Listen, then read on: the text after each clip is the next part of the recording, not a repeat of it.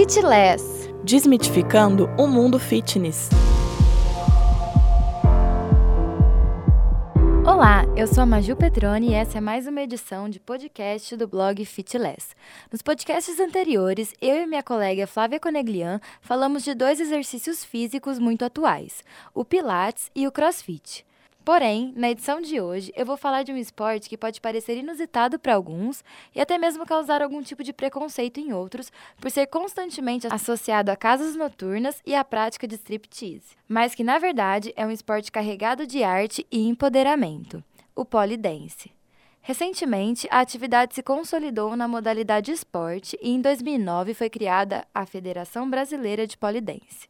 Para falar sobre o assunto, convido Carol Matumoto, diretora e instrutora de Polidense, Flexibilidade e Fluwork, no Pegasus Polidense Studio, e praticante da atividade há seis anos. Seja muito bem-vinda, Carol. Para começar o assunto, de onde surgiu o Polidense? Não existe um consenso a respeito à origem do polidense, né? Existem diversas pessoas que têm diversas crenças distintas. Eu, pessoalmente, acredito que o polidense, como nós conhecemos e praticamos aqui no Brasil e no Ocidente, ele tem origem na, nas atividades das strippers mesmo que igual a gente conhece, igual está no imaginário popular. O que acontece é que com com a internet e a globalização, é, existe uma influência de diversos elementos, como o Malakambi, que é uma atividade da Índia, ou o mastro chinês, entre outras atividades. Mas o polidense, como nós praticamos, eu acredito que veio sim dos strippers. Certo. Como eu destaquei anteriormente, há pouco tempo o polidense se consolidou na modalidade esporte. E quais são os benefícios que a prática dessa atividade física pode proporcionar? Os benefícios do polidense, eles são tanto de natureza física quanto, quanto de natureza psicológica. Na parte física, os principais benefícios são um fortalecimento do corpo e um aumento da tonificação muscular, que é o quê? A gente fica com os músculos mais fortes e mais tonificados, mais definidos, o que não significa que você fique com a musculatura grande, igual o pessoal que faz alterofilismo. Não é hipertrofia, é tonificação muscular. Também podemos citar a melhoria da flexibilidade e alongamento do corpo, que são é, características muito exigidas na prática do pole, principalmente nos níveis mais avançados. Temos também, desde o começo, uma melhora da consciência corporal, a pessoa ela começa a ter um entendimento melhor do corpo dela, ela se conecta melhor com o corpo dela.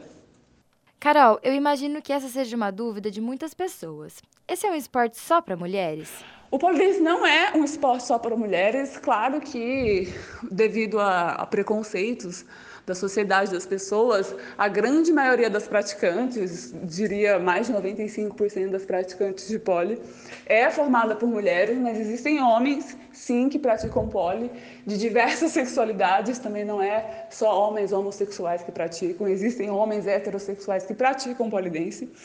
E também é uma atividade para todas as idades. Eu pessoalmente conheço gente, conheço atletas desde 9 anos até mais de 60 que praticam polidense. Então, assim, se a pessoa não tem nenhum tipo de contraindicação médica, algum problema ortopédico ou alguma coisa muito grave, ela pode praticar sim. E ela não precisa ter começado desde criança, ela pode começar a qualquer momento da vida dela. Uma das propostas do blog Fitless é relacionar os esportes com a saúde mental.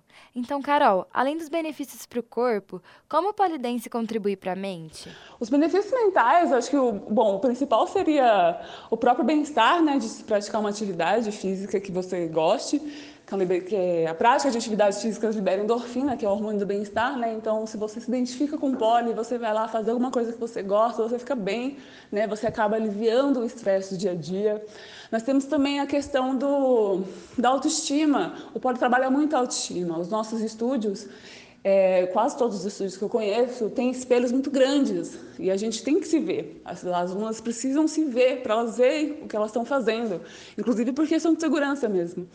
E a gente tem que se acostumar a se ver, a gente vê o nosso corpo, o nosso corpo vai estar exposto, a gente tem que usar roupas curtas para a prática de pole, senão a gente não tem aderência pele a, da pele com a barra. Então a gente, as alunas começam a criar um, é, ficar confortáveis em se verem, sabe? De confortáveis com o corpo dela e começam a se aceitar. E acho que outro benefício muito bacana que também acontece muito é, é os laços de amizade que se formam, né? O social.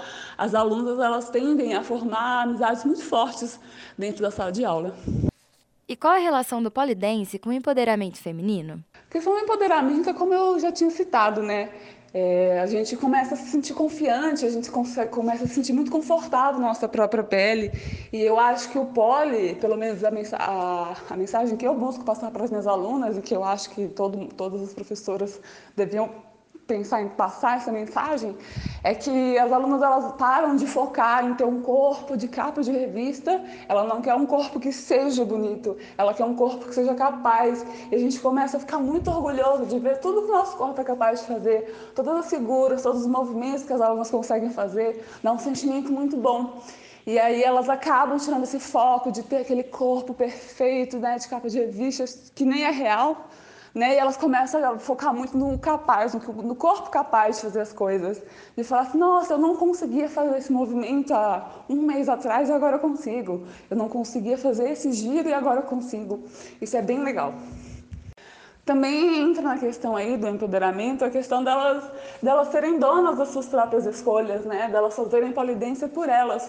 Porque rola muito, muito, isso existe, né? E acredito que vai existir durante muito tempo, os olhares maliciosos, o preconceito das pessoas, o ai, mas você faz polidense, ai, mas o seu namorado deve ser um homem de sorte, ou esse tipo de coisa. E na verdade não, na verdade elas começam a ver, e mesmo as alunas que vêm fazer poli, no intuito de dançar para alguém, né, de fazer para outra pessoa, elas, elas terminam apropriando daquilo para elas. Elas falam, faço, é, elas falam que fazem polidência para si.